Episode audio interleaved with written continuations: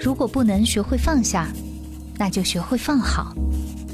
如果不能学会爱别人，那就学会爱自己。因为相同，所以共鸣；因为不同，所以互补。这里是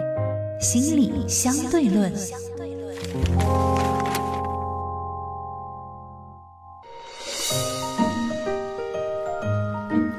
欢迎收听心理相对论。今天在节目当中，我们要和杜杜老师一起和大家来分享一个看似很神秘的话题，那就是催眠。我们首先请进杜杜。除了常年的专业受训以外，在生活中我没有比你好多少。你所经历的，我正以着不同的方式在我的生活中经历着。没有孤单的痛苦，只有独自的承担。我是杜杜，我是杜杜，一个拥有十五年从业经验的心理咨询师。杜杜你好，大家好，我是杜杜。你看提到催眠，就觉得这个是很玄、很神秘、很好奇，就有很多的标签会贴在这个词语上。那其实我就很想问一下杜杜老师，我们今天要聊的催眠和我们在电视上看的催眠。它应该不是同一个东西，对吧？对对对对对，就是呃，我们要因为我我现在发现什么催眠这个事情，多多少少有一点被我不能说它被妖魔化，就是被神化，就好像电视剧啊，然后或者说是电影啊，嗯，包括文学作品里啊，嗯，甚至于我们就是舞台表演上，都会把这个东西。增加了一些让人觉得用科学无法去解释，但是他又告诉你说，催眠是一个很科学的一个技巧。当然，如果大家要去查的话，其实有很多文献和数据都在证明有关于催眠的有效性，以及催眠在临床咨询和临床治疗当中的对于来访者的重要意义，以及它的有效性和起效性的数据，这些都是可以查到的。所以，其实，在心理咨询里面，催眠。的确是会被用到的一种治疗方法之一。是的，是的，对吧？真的。但是从那个一九从一九零零年开始，弗洛伊德最开始创建这个精神分析疗法，也是开创谈话心理治疗方法的一个开篇。他最开始师从和学习就是从催眠开始学习，然后慢慢把催眠带入到临床当中，然后通过催眠的工作，然后慢慢发现延展了后面的有一对于梦的解析，嗯，和精神分析的开创，直到后面各种流派的，就是。我们有时候说嘛，弗洛伊德是我们祖师爷嘛，就是他最开始开创了这样的一个对于人类心理问题探索的一个工作方式。那个时候，当年那个时候催眠就已经很很火了。但是我们可能在这里需要去说的就是，有的时候我们在说同一样东西，嗯，但是我们可能指的不一样。比如，比如说柿子，嗯，柿子嗯，对，吃的那个柿子，对。然后北方人说的柿子和南方人说的柿子是不一样的，就只有这种南北快的人才知道。那北方人。在说的柿子，其实是说的是番茄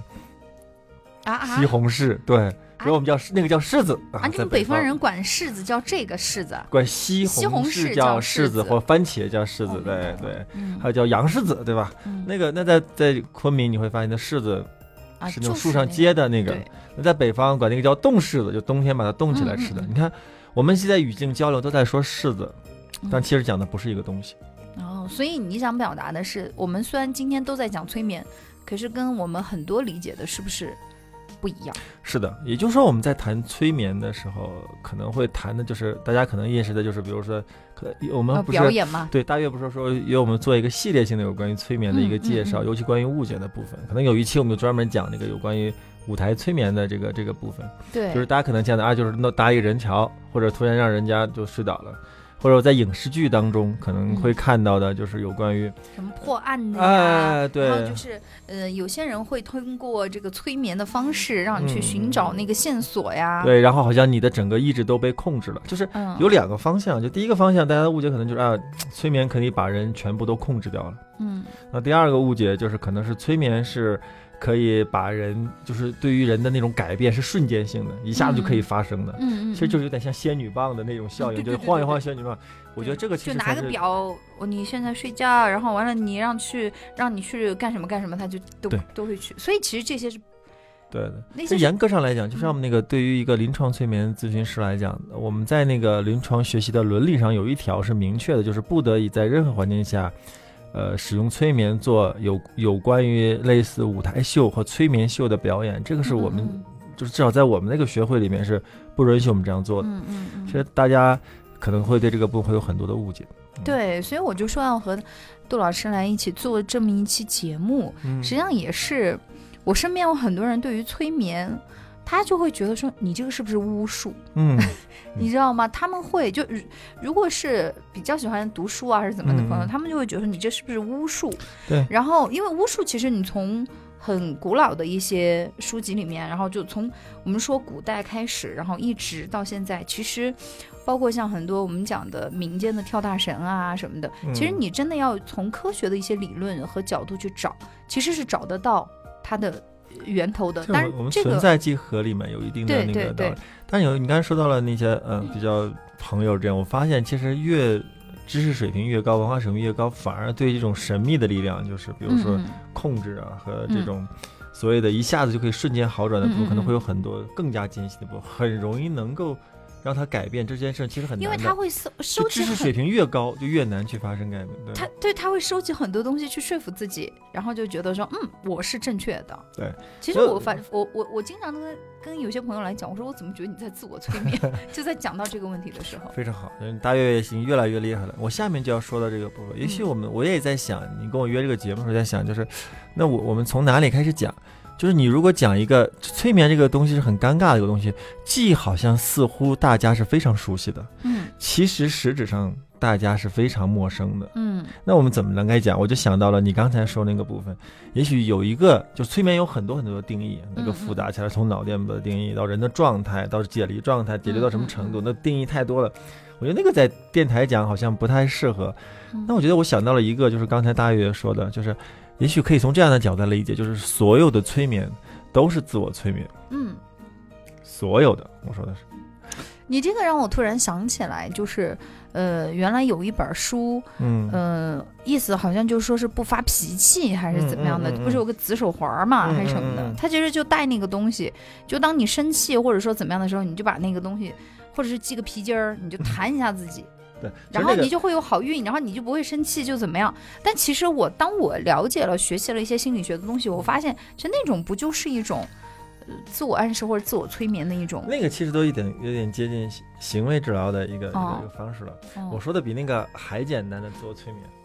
就还有一些，嗯我再举个例子啊，嗯嗯。就是比如说有些朋友他会去算命嘛，你知道，就呃，然后呢，那个师傅就跟他说：“那你去谈这个事情的时候呢，啊，你要穿一个红色的高跟鞋，嗯。然后呢，那天一定是要怎么怎么，反正就是说了很多具象的东西。嗯嗯然后呢，他那天就会按照这个事情去做，嗯，就比如说让嗯一定会穿红色高跟鞋，嗯，嗯然后然后怎么怎么地哈，然后这个事情就很顺利。嗯但是某种程度上，我觉得他是不是也算是一种自我催眠？会啊。但是你说这个比我说的还要高级，就是大家这个嗯不是每个人都有这样算命的那种体验，嗯，不也不是每个人都会有，就对，也不是所有的人都，这个其实有点算有点小迷信呃，对对对对，我们我我们不太倡导我觉得这个是有问题，有带我商榷只是说，因为他们在跟我聊这个事情的时候，我就在想，试图用一些科学的去嗯理解和解释。对那我觉得这个是不是一个角度？嗯，可能我说的那个自我催眠比你想的还要再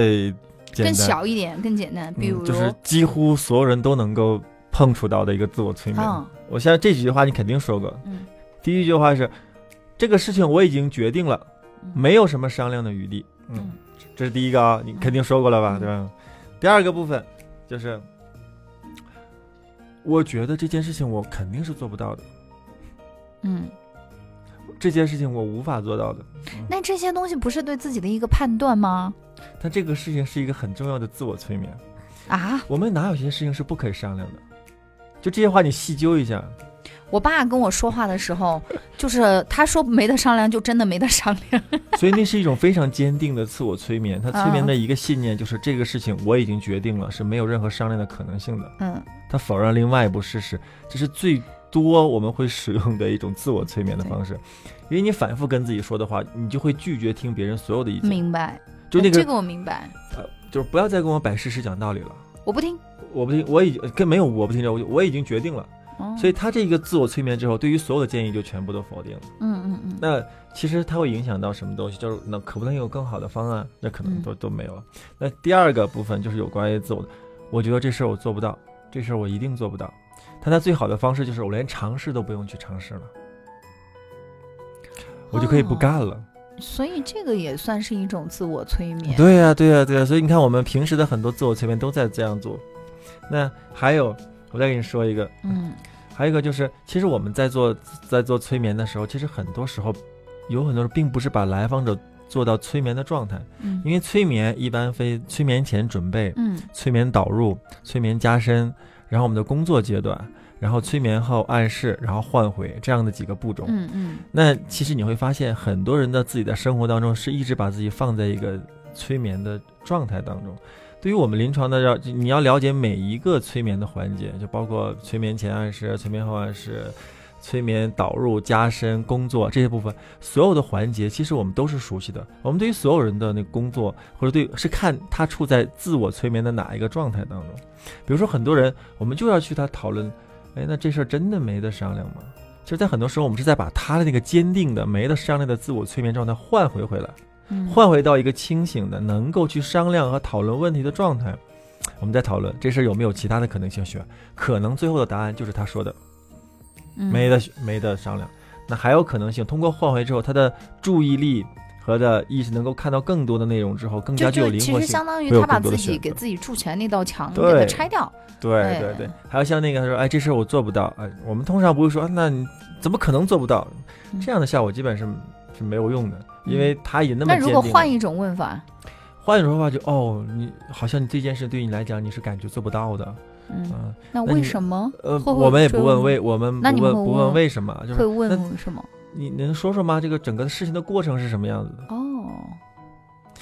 我们促进这样的过过程是让他能够去回溯整个他认为的，在自己梳理一遍。嗯嗯，嗯通常有很多时候，在这个梳理的过程当中，因为自己梳理过程就是一个自我、自我催眠和自我解开的过程。嗯你看小朋友，其实很多时候朗读的最开始朗读的时候，我们要让小朋友读出来。嗯其实读的过程是在为默读做准备嘛。其实那个时候嗯也是在脑子里面在听一件事情，嗯再去讲。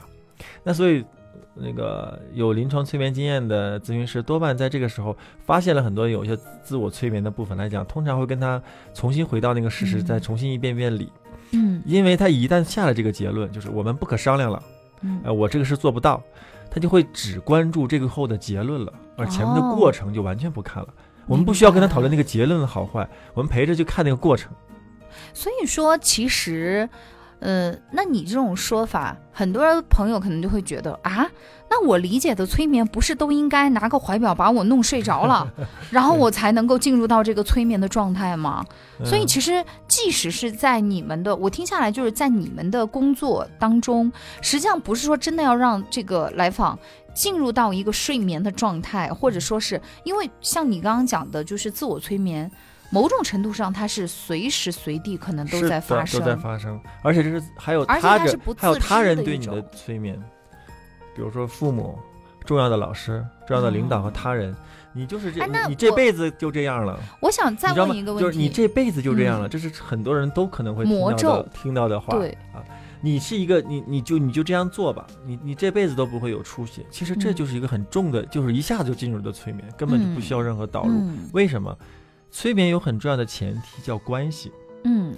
你往往能够催眠你的人和你能够自己催眠是那个关系很在。哦所以那句话一旦进去之后，然后就不加分辨的。我们正常的人遇到一个问题和他人的话，就像电影里面讲的，他给你植入进了一个芯片，然后其实这个芯片，我们说的，在你刚刚描述那种场景下，这个芯片它是看不见的。但是因为如果你的爸爸或者你的妈妈，你会无条件的信任他们，然后肯定他们的一些论断，嗯嗯，这爸爸妈妈一句无心的话，但是或者愤怒的时候嗯说的话他就进，去了，他就进去了。然后你要再把这个东西给它拔出来，其实还是需要一些，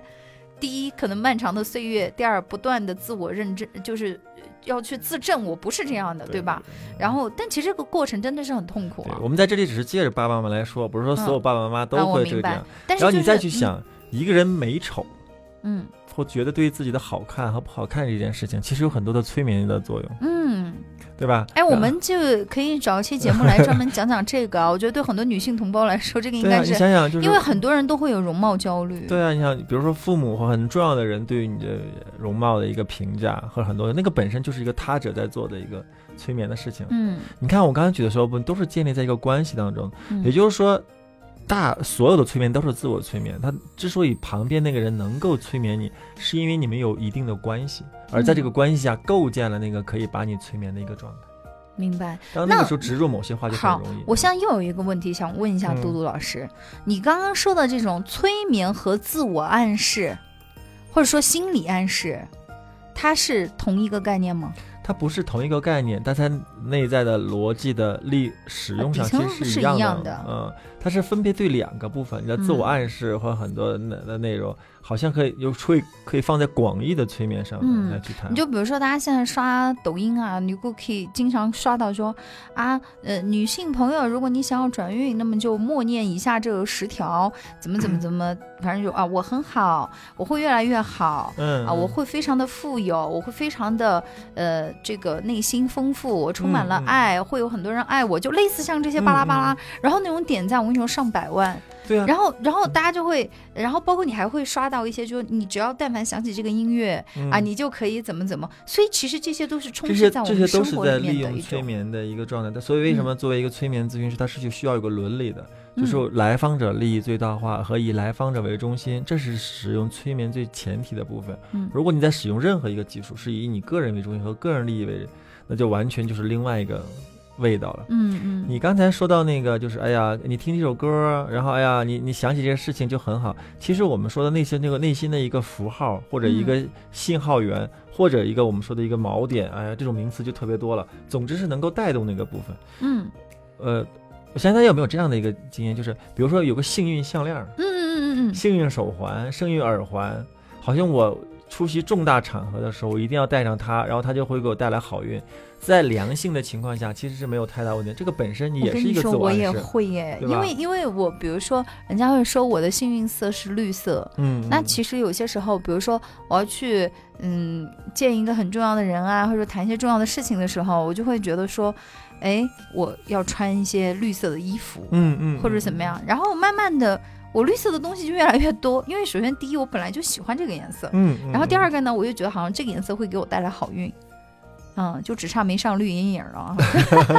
就所有的东西，你就会发现是会有这样的一种心理上的暗示。，你看，所以我们回到我们的开篇的时候，其实所有的催眠都是一个自我催眠。嗯，那包括我们说的幸运手环这件事情，所有的事，如果你还只是在一个比较健康的状态下去使用这些东西，嗯然后你就觉得，哎呀，其实没什么啊，就是我需要有这样的，哎，让我感觉更好。嗯，但是如果嗯进入一个，对，就像我刚刚说嘛，我因为我本来就喜欢这个颜色，对。对对，但如果你比如说谁跟我说就红色，我不喜欢红色嘛，就是、嗯啊，你今天红色会很幸运什么的，哦，我不喜欢，我还我我还是会没有那么迷信了。其实这个还，好了，比如说我举个例子啊，比如说幸嗯。幸运手幸运手环、幸运手串这样戴着我，手项链然后儿之类的。我获得一个成功，那我下次之后一定要换一个新的幸和更好的幸运手，然后就给戴自己很多有一个电影就叫《幸运手镯》嘛，然后你看过没带了很多很多手环，然后在那其实它有一个损坏的部分。其实嗯。你想，我们逻辑的推一下，嗯。你真正能够完成这件事情是你自己的能力。嗯，对，如果我们是一个良性的，能够提升自我效能感的，应该是归因到这是我的努力对，我做的准备，我写的稿，我做的所有事情。重要的归因在于你能把这部分所取得的这次成功的成就归咎于你，自己而对，而这个最大的风险在哪里？你再把这件事归咎于那个手环、那个嗯手链，也就是一个外在给到你一个赐福的和嗯。赏赐的恩宠而且这个有一个特别不好的点，你知道吗？一旦那个手环如果断裂，会丢掉，或者是丢失，哇，那个会成为另外的一种心理嗯暗示。对，就会觉得很糟糕，哇，对完蛋了，对？对对对对对，所以你知道吗？就是有的时候我们很多时候，呃，这个是怎么形成？就是觉得，哎呀，我我需要外在的给我一些力量，和嗯外在的给我一些赐福。其实很多时候，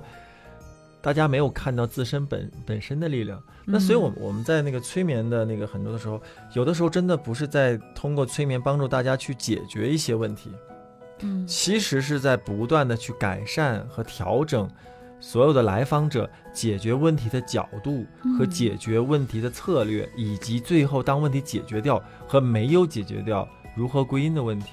嗯那其实这个部分是能够让让人增加更多的灵活性。嗯我们有时候很高深的话就不以物喜，不以己悲嘛。嗯，这件这句话很重要的一个点是，你能够允许自己看到自己成功、失败的部分，然后嗯成功的部分你会能够让自己有一些良好的体验，嗯那是需要一个正向，而不是把这部分啊归功于某人，对吧？嗯你看，归功于某个催眠大师在临考之前给我做了一个很好的催眠让我完成。他可能是在那个时候，他陪着你一起缓解情绪，这可能对你是有帮助的对。，而在你们那彼此信任的关系，你也很信任他，他告诉你你加油啊，很棒啊，这其实来自很这句话是很重要的。但最后这件事情成功的那个归因，应该在你自己。那我们说这个催眠咨询师的一个那个伦理也是，其实来访者所有的改变，并不是你看我我是不是很厉害？你看我这在你面前拿怀表晃一晃，然后你看嗯你考试就考好了，这不该是我们做的事，而而是应该告诉他这是你自己做到的事情。你催眠能为你做的很少，只是催眠帮助你找到了你能够解决问题的资源，嗯或者是把你的原有的资源和你的问题做一个连接，嗯你们就可以很好了。以前你不是有什么问题，而是你自己的很多资源和你要去解决的问题，中间断裂了或者是解离掉了，那我们需要把嗯它连接起来，嗯恢复到你原来能够去做的事情。那这是对能做的，对于不能做的事情，我们需要去做，然后去了解我们能做的部分在哪里，我们不能做的部分在哪里。不能做的部分不等于我们此生都不能做。明白这个世界上还有个东西叫求助。你嗯既然能来求助一个催眠的咨询师，那你想求求助这部分神奇的力量，其实这部分神奇的力量就在你周围的人际和你周围的东西，嗯确实是你难以做到的。那你愿不愿意在你拓展你的人际，在人际中去找到那个你所谓的神奇的力量？嗯就是我们的很多那个来访者来到这里对催眠有误解，他觉得哎呀催眠是很神奇的，我基本都不会打破他这个部分。那我也会跟大家去谈，那你这些神奇那个神奇东西到底在哪里？肯定不是在我这里，不在杜杜这里，对吧？嗯那肯定是在你周围的人或者一定有。嗯但这一点我是一定坚信的。你说这个算不算催眠呢？算，嗯，但是我说这个就是你要给他一个，信念哈，就是对这个不是信念，是你的身就边一定有资源。对，这句话就要要让他相信。我的意思是，对对吧？对，就要不能够去瓦解他的这个，就是他的这一份。就虽然说他不知道这个到底这个能量啊，这个或者这种神秘到底嗯来自于哪里，但是我们不是告诉你，哎，那些东西都没用的，怎么怎么的。他可能对可能，我觉得这个时候对于很多来访来说，也反而也不是一种特别好的方式甚。至可能他会觉得求助这件事情可能会显得我有点弱或者怎么样。嗯，那不就是因为我们说的前半部分是成功的事情，我们现在在讲失败的事情，是你确实以你自身力量做不到的，那你肯定要去求助啊。嗯嗯，你求助到很多很多人，本身就能够获得很多很多的帮助。嗯然后你获得这些帮助的时候，你不是说获得这些帮助之后，你回来你说，哎呀，我要感谢一下我的催眠的治疗师啊，帮我找这个人找到。你看，嗯我们就是做了催眠之后，我的潜意识，然后就就唤醒了我周围这样资源。不是，是你确确实实去找了这些人，而你又确实是。你看，很重要的我们不断在工作当中在恢复来访者的自主感。嗯嗯嗯啊，对，这个非常关键。就是你，这是你自己做到的，而不是我做到的。而嗯我作为人，只是陪着你一起去找这些嗯资源和很多东西。那所以总结下来讲，其实一个临床催眠在，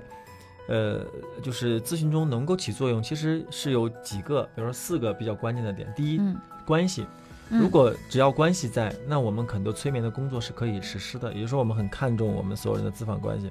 第二个部分，我们不是帮那个来访者把这个问题一下子念个咒啊，或者怎么样就把它消失掉了。施个法，对，而是我们是去调整和解决嗯他的解决问题的思路，以及解决问题的角度，增加很多解决问题的灵活度，嗯并鼓励他去寻找很多的资源，包括自身资源和外在资源。嗯那第三个部分就是，当来访者有这样的部分，他自己的意愿度会越来越强，也就是说，嗯他解决问题的成功率越高之后，他的自身的那种信念感也就会越来越高。当这一部分回来，来访者自尊和自主感就回来了。明白有没有催眠和咨询师在旁边的时候，他依然都可以做到，这是我们第三个部分要完成的。那最后一点就是，在这个整样整个的过程当中，来访者体验到了那个情绪的缓解，而那个情绪，每个人对于情绪的调节的能力是自身本身就具有的，并不是什么人附加给你的。明所以这些部分才是我们在一个临床上面要跟来访者去工作的。但是我觉得你说的这五点，随便拎出一点来，我们都可以再讲一期节目。嗯今天真的是时间不够，那我们今天就先聊到这里。我们是想要把催眠这个部分给它做成一个系列，那也是希望更多的人能够了解到这样的一种用在我们说心理咨咨询里面的一种技巧和方式，嗯。而不要就是被很多的呃舞台表演啊或者什么的去有一些误导吧，就可能那种是另外的一种形式。但是我们要在这里说，就是不是说不是在说舞台催眠它就是错的，它毕竟是一个表演形式，就像魔术，一样就是一个魔术一样，就是我们需要把娱乐的和生催眠活的要和影视片中的催眠和我们临床当中催眠，这是这是三个部分，这是不同的部分。，嗯你不能说，哎呀，杜老师今天说了临床催眠，那那些舞台催眠就是假的，不是？嗯，我们需要做个区分，娱乐、嗯影视剧，嗯，还有现实的我们在临床催眠上所有的催眠的效果，还以及你的自我暗示的这些内容，明白。这是没有好坏对错的问题，只是我们要定义在这个范围内我们怎么起作用。对，柿子还是那个柿子，对，当你想要去它在南方还是在北方的问题。当你想去看一场精彩的催眠秀，那就是去娱娱乐，对吧？嗯当你想通过催眠解决你的问题，那就是临床催眠这部分。嗯两部分都没有对错与好坏。好的，那由于时间关系，今天就到这里吧。感谢大家的收听，我们下期节目见，拜拜。拜拜。